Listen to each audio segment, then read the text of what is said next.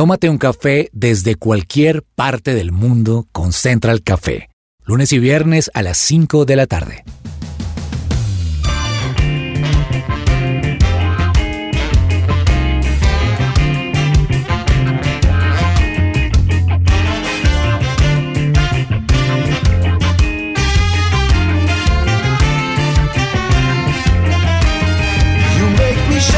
Holy Spirit, Hola, hola, ¿qué tal? Bienvenidos a una nueva entrega de Central Café. Qué gusto tenerlos conectados a esta hora y que nos podamos tomar un café caliente para charlar rico, para charlar bueno sobre un tema que nos guste, algo que nos entretenga, pero también que nos divierta. Eso es Central Café. Soy Jason Calderón, los estoy saludando desde Washington, D.C. y acompañado de Diana Castrillón. Diana, qué gusto saludarla.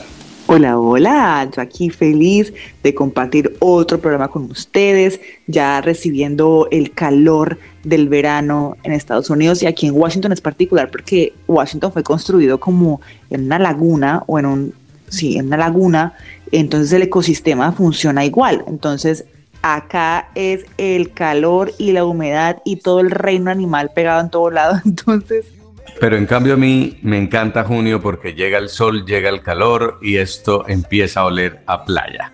Nos acompaña también hoy en el programa Yanina Arana. Yanina, ¿en qué parte de Colombia se encuentra usted? Porque usted mantiene de gira. Jay, uy, amén. Un saludo muy especial, Jay, Dianita, y aprovecho para saludar a Emilia, que sé que por ahí anda. Estoy en la hermosa, fría y a veces cálida Bogotá.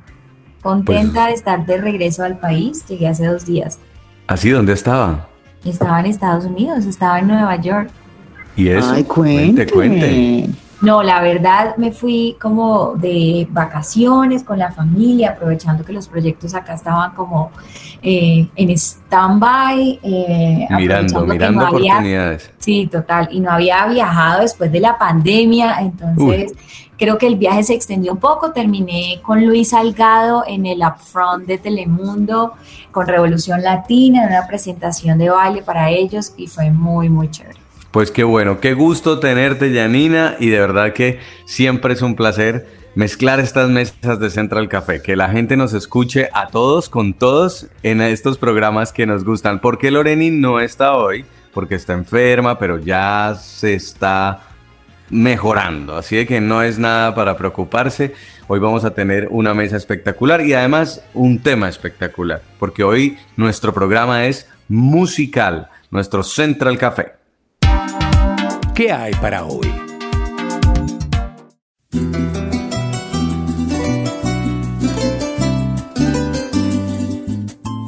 Contrapunteo, copleros, parrando, entreverao, relancino, orinoquía, pajarillo, periquera, guacharaca.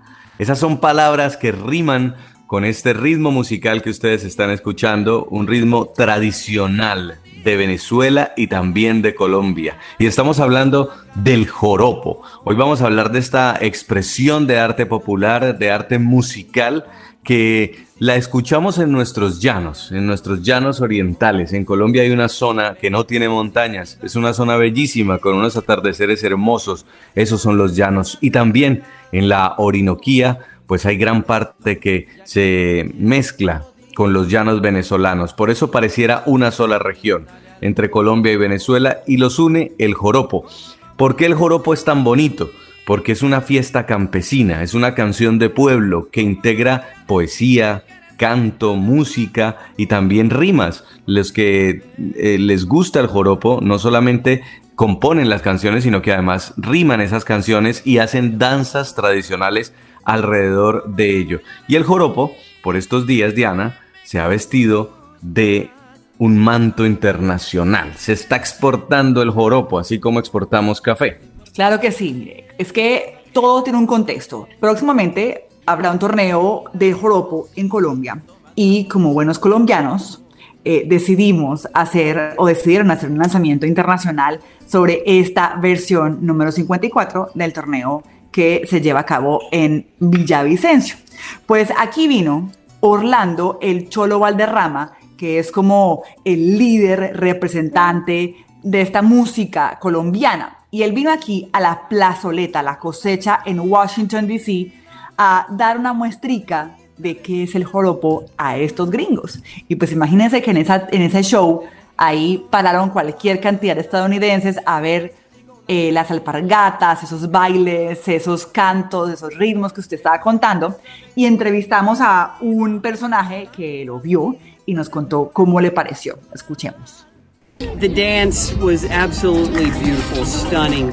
I had never seen anything like it, and the the choreograph, the the unison of the music and the dance was just absolutely beautiful. So beautiful. Thank you for sharing. Bueno, impresionante, dice que es impresionante, que le encantó el ritmo, la música, la vestimenta, que fue el que la sintonía entre cada uno de los instrumentos y la gente bailando le pareció impresionante y muy eh, nuevo para él, que nunca había visto nada algo parecido. Esto fue lo que vivió Washington y ahora esta misma, este mismo show va a estar en Nueva York, en Miami, en Los Ángeles y también van para México. Pues se trata del torneo internacional del joropo número 54 y le dicen internacional porque bueno, involucra a Colombia, a Venezuela y gente de todas partes del mundo viene a verlo a la ciudad de Villavicencio, que es la capital del departamento del Meta en Colombia. Esto va a tener lugar de el 11 de agosto al 15 de agosto. Pero cuando hablamos de joropo, ¿de qué estamos hablando, Janina? Jason, cuando estamos hablando de joropo, estamos hablando de una expresión de arte popular que permanece en evolución, que como usted bien lo decía, es una fiesta campesina que integra poesía, canto, música y danza. Esta es una tradición que abarca casi la totalidad del territorio venezolano y pues al menos la cuarta parte del territorio colombiano.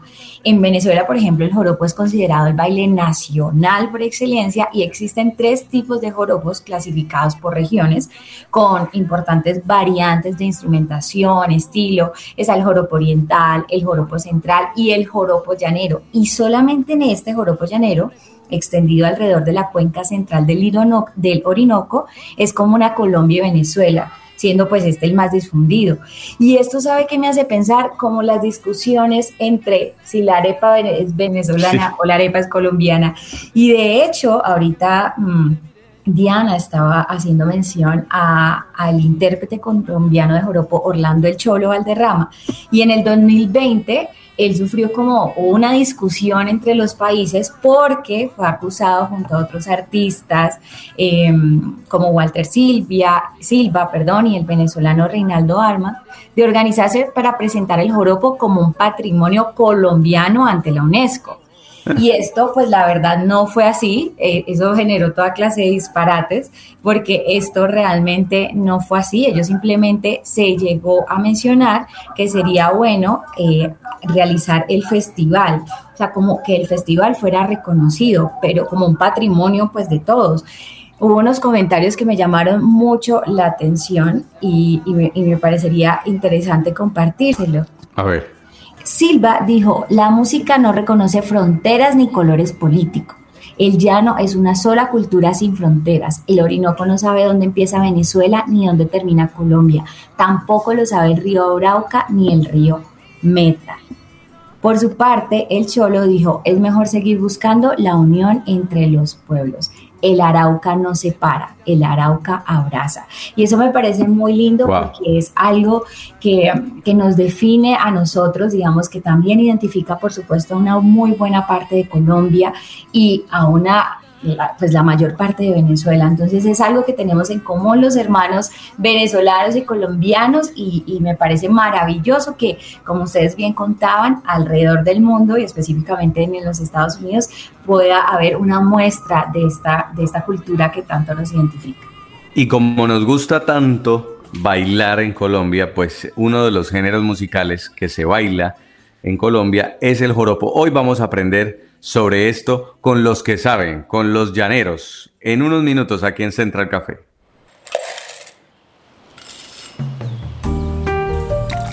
Llegó la hora de tomarnos un expreso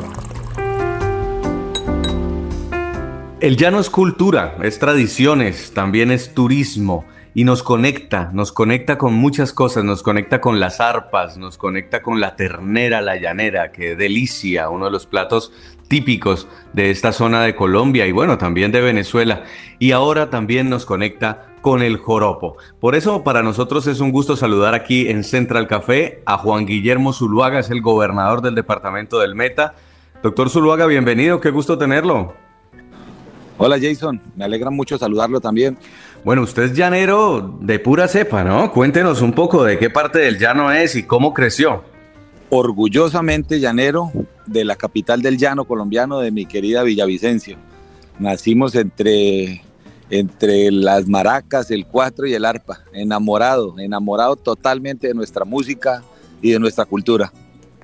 Pues estamos muy contentos porque en estos días tuvimos la oportunidad de ver en el Kennedy Center aquí en Washington, D.C., un espectáculo llanero.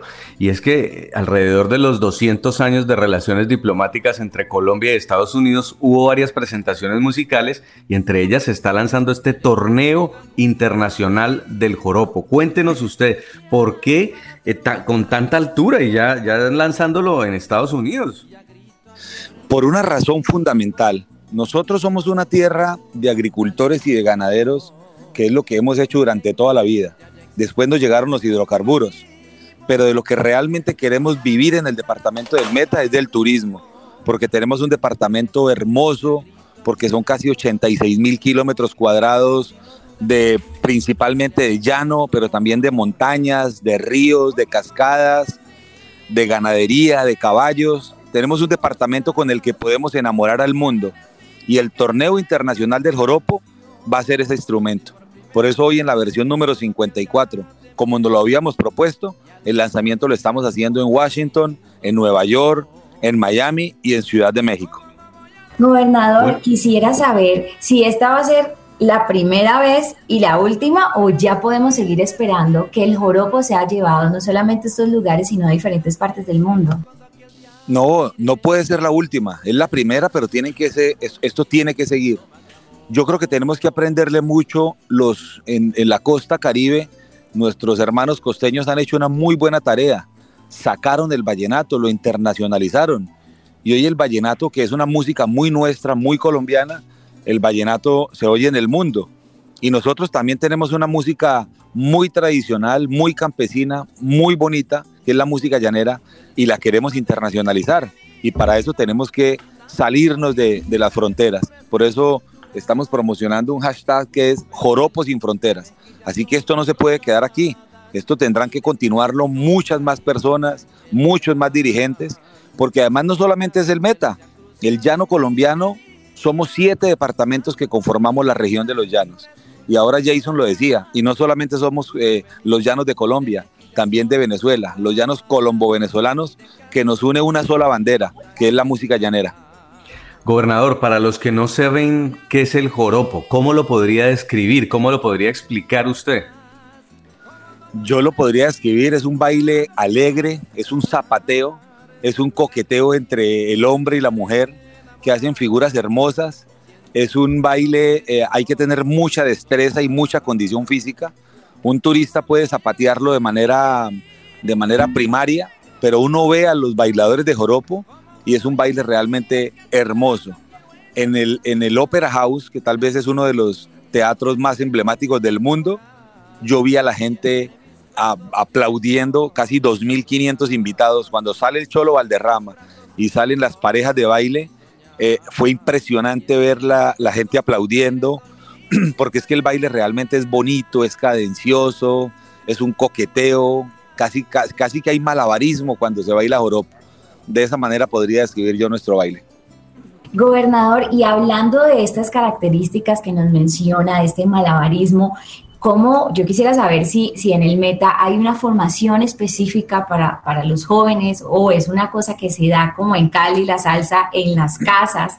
Y también Sí, que nos cuente un poco acerca de estos bailarines que fueron a representarnos, quiénes, los, quiénes conforman este grupo de bailarines de joropo.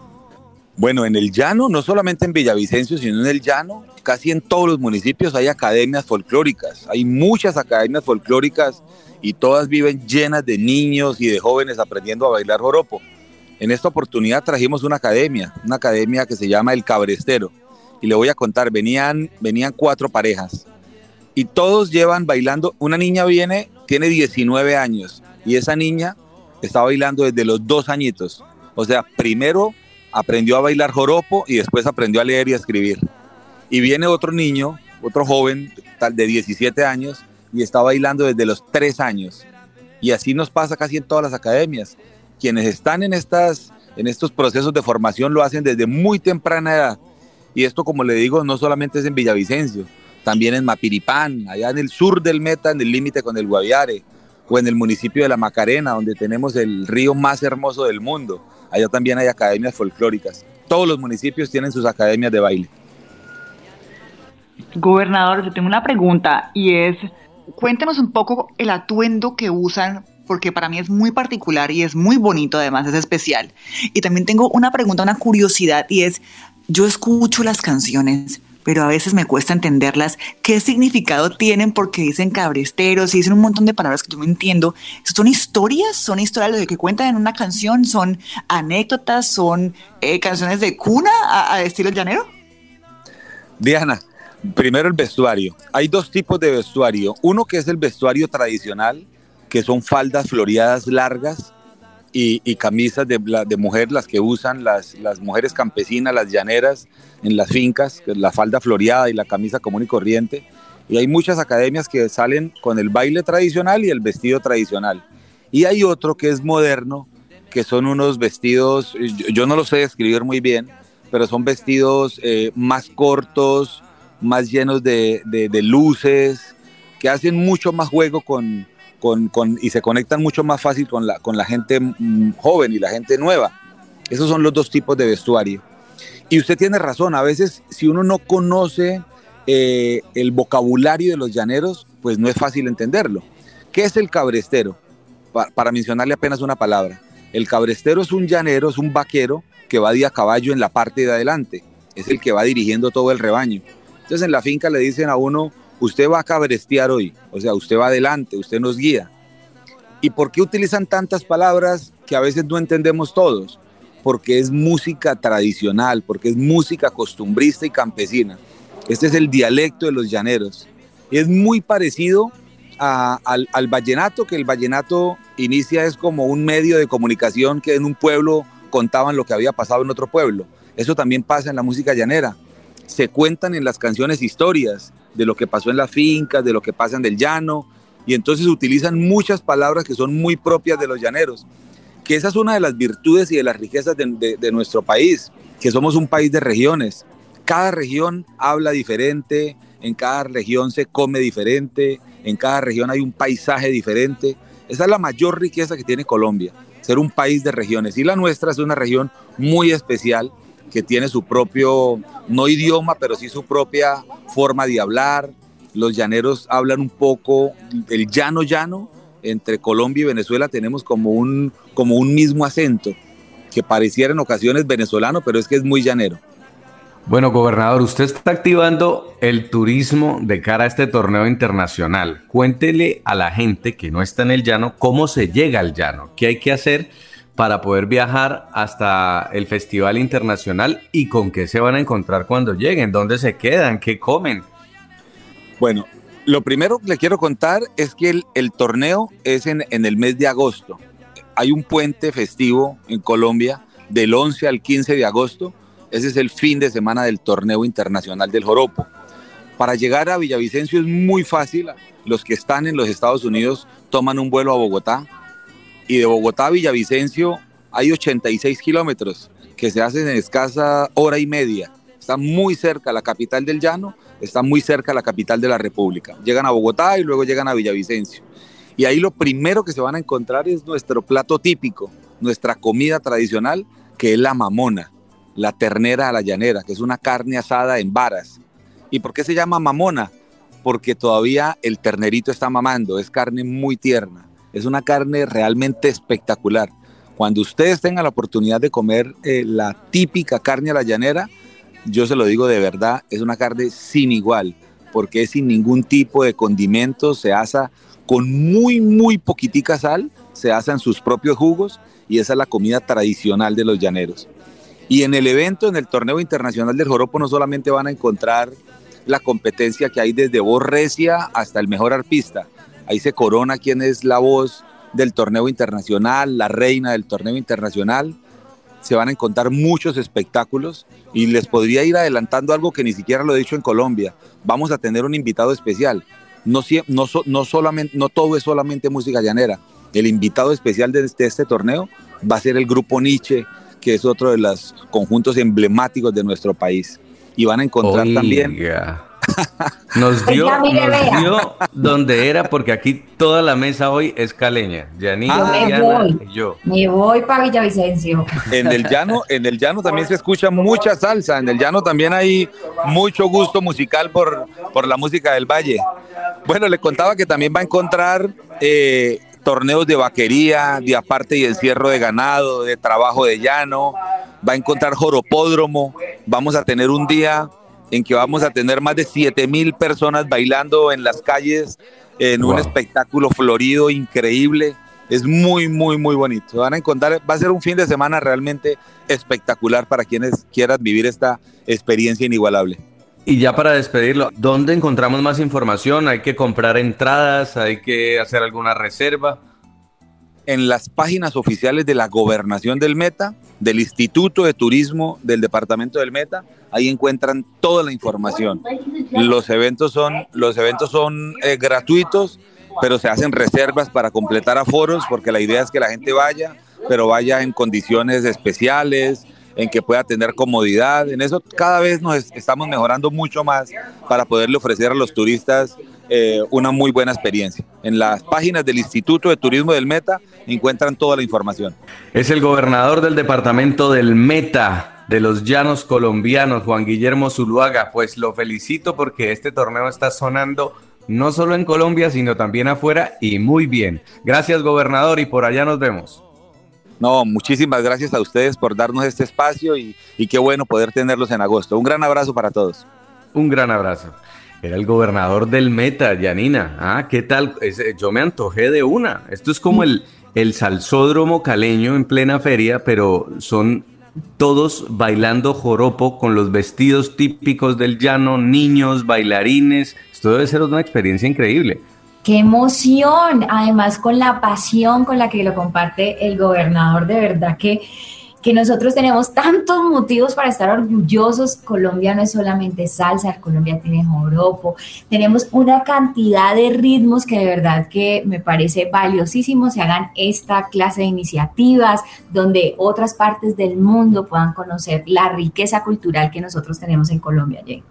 Pues sí, no sé si se dice así, pero a joropear se dijo y que sea un motivo, porque ese sonido del arpa, el cuatro y las maracas tienen que retumbar en Colombia y afuera, ahora más que Colombia está siendo conocido a nivel internacional por muchas cosas, entre ellos también esa hermosa película de Disney llamada Encanto. Y con este ritmo colombiano nos vamos a ir a una pausa comercial. Ya volvemos porque tenemos mucho más para ustedes, nuestras tradicionales secciones. En unos minutos, aquí en Central Café de figura escultural, muy juvenil, de mejillas sonrocadas y de castigo una carita angelical. ¿Cómo no voy a decir que me gustas? ¿Cómo no voy a decir que a tu lado quiero estar? Dale una primicia a mi ser enamorado mis brazos quieres dormir y soñar. No te desconectes, estás con Central Café. Su presencia radio.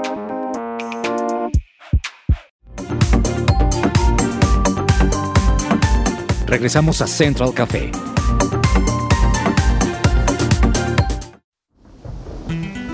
Qué rico un cafecito hasta ahora, ¿cierto? Tómese un café con la tía Tómese un café con la tía, tómese un café con la tía. E-, ella es mi tía. Ay, con la tía. Tómese el menjurje de miel. Es que eso le... apro- ¡Ay! ¡Ay! Esa cosa ya se conectó. ¡Aló! Aló, ¿dónde está la tía? ¡Ay, qué pena, Jay! Tan bonito ese Jay, ¿cierto? Ay, es que imagínese que está con una tos ni la berraca. Ah, pero eso ya se me le pasa. No sé si ustedes tengan algún problemita con que tenga una ¿Con quién hablo? Habla con la abuela. ¡Ay, Eh, abuela! Doña Julia, mijito, mucho gusto. Yo sí lo reconozco, yo lo veo en la televisión. Abuela, pues qué bueno. Entonces nos dejó en veremos porque la tía es la que siempre nos tiene los cuentos. No, no, no, no, ¿cuáles cuento? Yo no soy cualquier viejita, yo estoy actualizada. Ay, O sea que nos va a echar usted hoy los chismes. pues hablando, bueno, ya que insiste hablando de chisme, oiga, yo no sé, Jay, mi niño, si usted tiene lo que es el Twitter, el Instagram y todas estas redes sociales. Pues imagínate sí. que tengo invadida este aparato y yo todavía tampoco le he podido hacer eso de que, que, que no, que notificaciones, que, que no.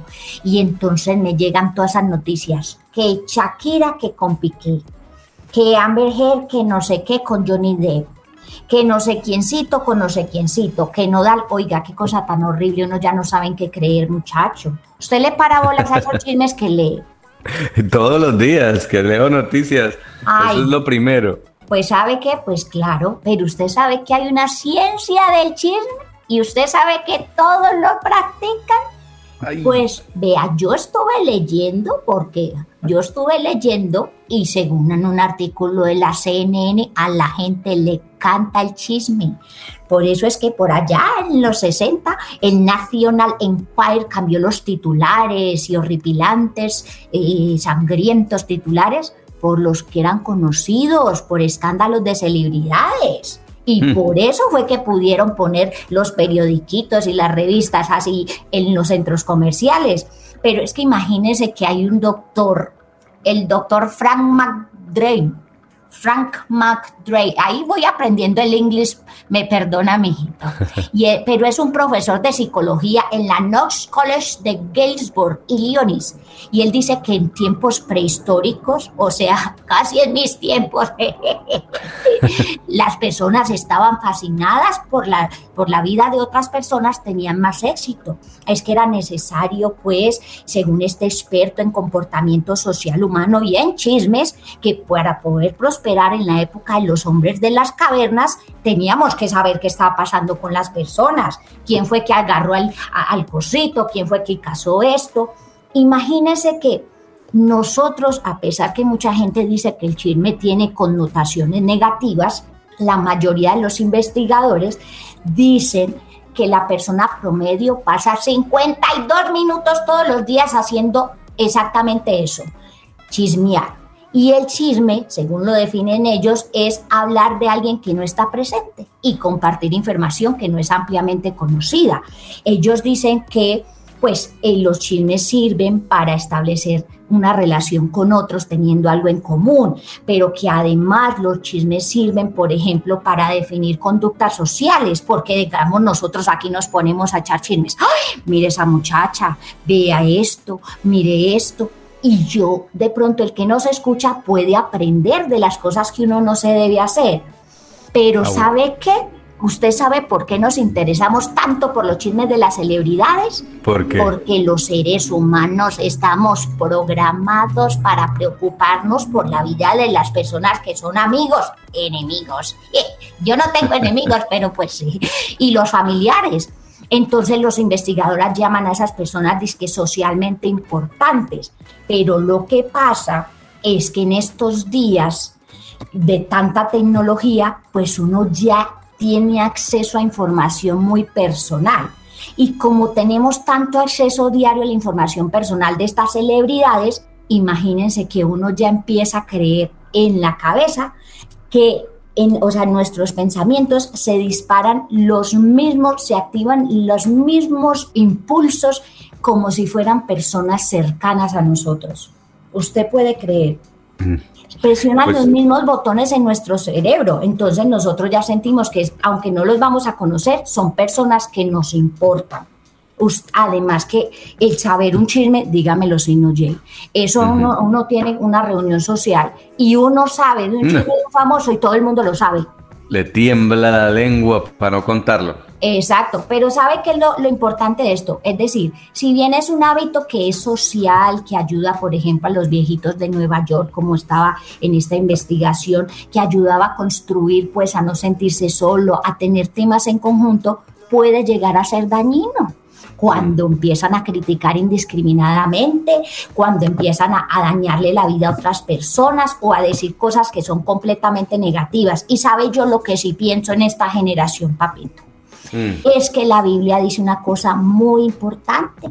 La Biblia dice que los chismes son como delicioso bocado, pero penetran a, las- a lo más profundo del corazón. Entonces, ¿qué estamos hablando de los demás? ¿Los estamos edificando o los estamos dañando? Porque, ojo, dice, dice David, ¿quién puede entrar a tu presencia? Dice, los que los que hablan y dicen la verdad con un corazón sincero, los que no se prestan al chisme, ni hacen daño a su vecino, ni hablan mal de sus amigos.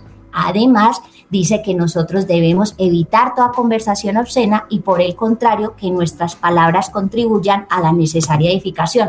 Me dijo, yo, esto está muy largo, pero Pues, abuela, quería decir no. que si vamos a chismosear, que sea para contarnos cosas bonitas y no para estar dañándole la vida a otros. Usted me dejó pensando y me dejó reflexionando y es que pues comunicar es un arte y el arte de comunicar, como usted lo dice también, incluye edificar. A los periodistas muchas veces nos dicen chismosos también porque contamos lo que lo que es y también muchas veces lo que dicen que es. Entonces, valga la reflexión de la abuela, el chisme se distingue de buena información, es depende de la intención del corazón. ¿Con qué intención está compartiendo usted esa, ese secreto que, que tiene o esa información privilegiada?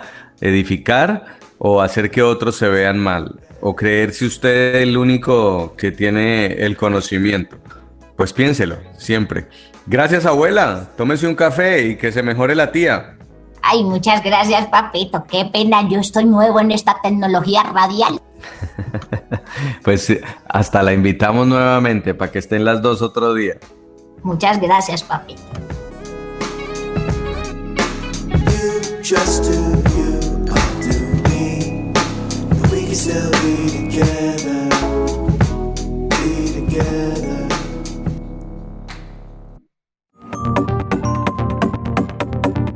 Estás escuchando Central Café.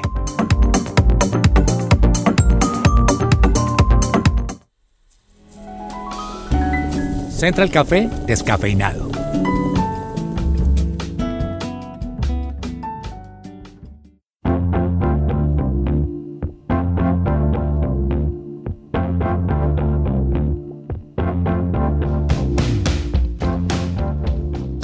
Y hoy en mi descafeinado tengo, eh, voy a hacer acá un poquito lo que decía la abuelita. Tengo un chisme político.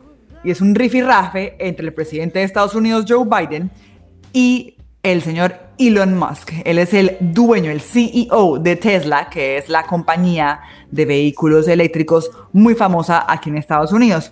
Pues este señor, Elon Musk, que es también famoso por comentar en Twitter sin filtro lo que piensa, dijo que tenía un súper mal presentimiento sobre el futuro financiero de Estados Unidos y anunció que va a despedir el 10% de sus trabajadores de Tesla. Precisamente a Biden le preguntaron qué pensaba de esta declaración de, de Musk. Biden en ese momento estaba justamente contando que Estados Unidos se estaba recuperando y que había agregado casi 400 mil empleos en solo un mes. Pues él dijo, miren, frente a eso tengo que decir lo siguiente. Mucha suerte Elon Musk en su viaje a la luna. No sé qué más decirle.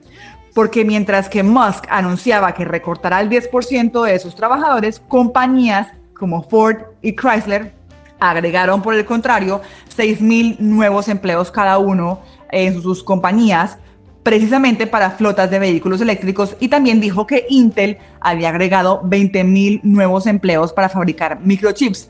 Entonces, este rifirrafe no quedó ahí. Minutos después de esta declaración de Biden, Elon Musk le dijo gracias señor presidente en Twitter, obviamente pegando un comunicado antiguo sobre que su empresa SpaceX había sido seleccionada para llevar a los primeros estadounidenses a la luna. Así que, bueno, mientras el magnate, que también compró Twitter, o va a comprar Twitter, está recortando, otras compañías están viendo el futuro en los vehículos eléctricos.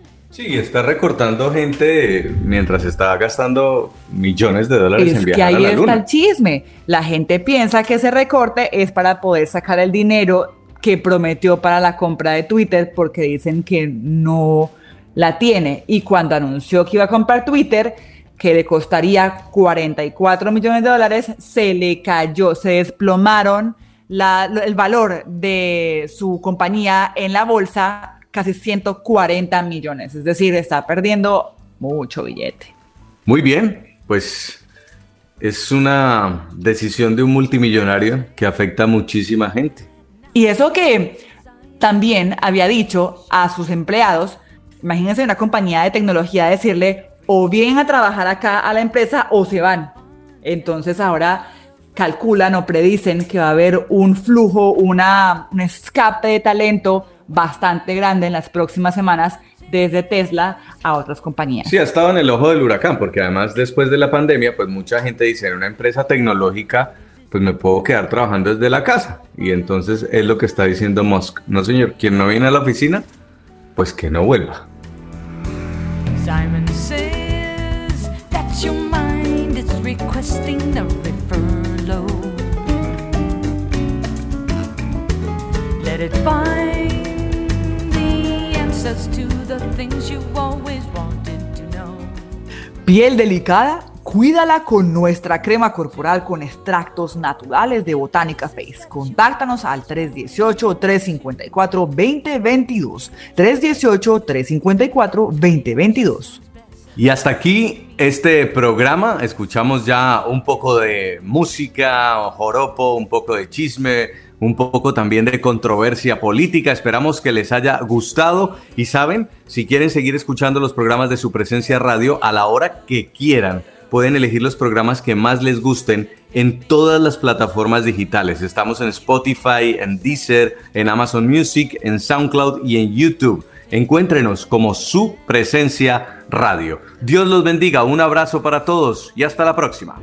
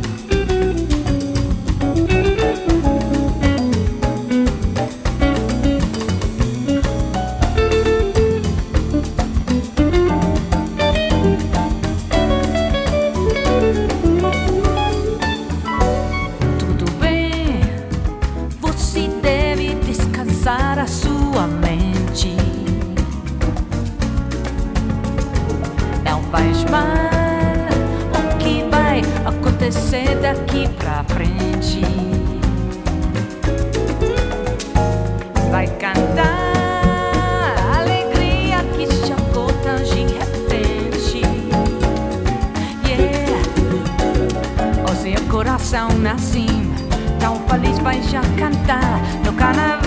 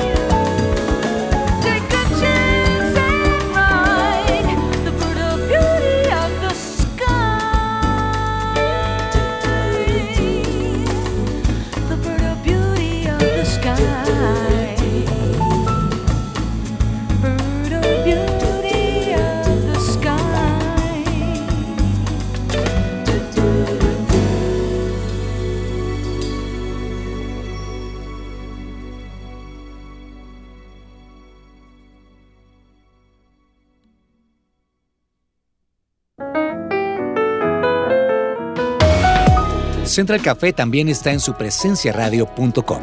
Allí puedes encontrar el listado con todos los programas de Central Café en SoundCloud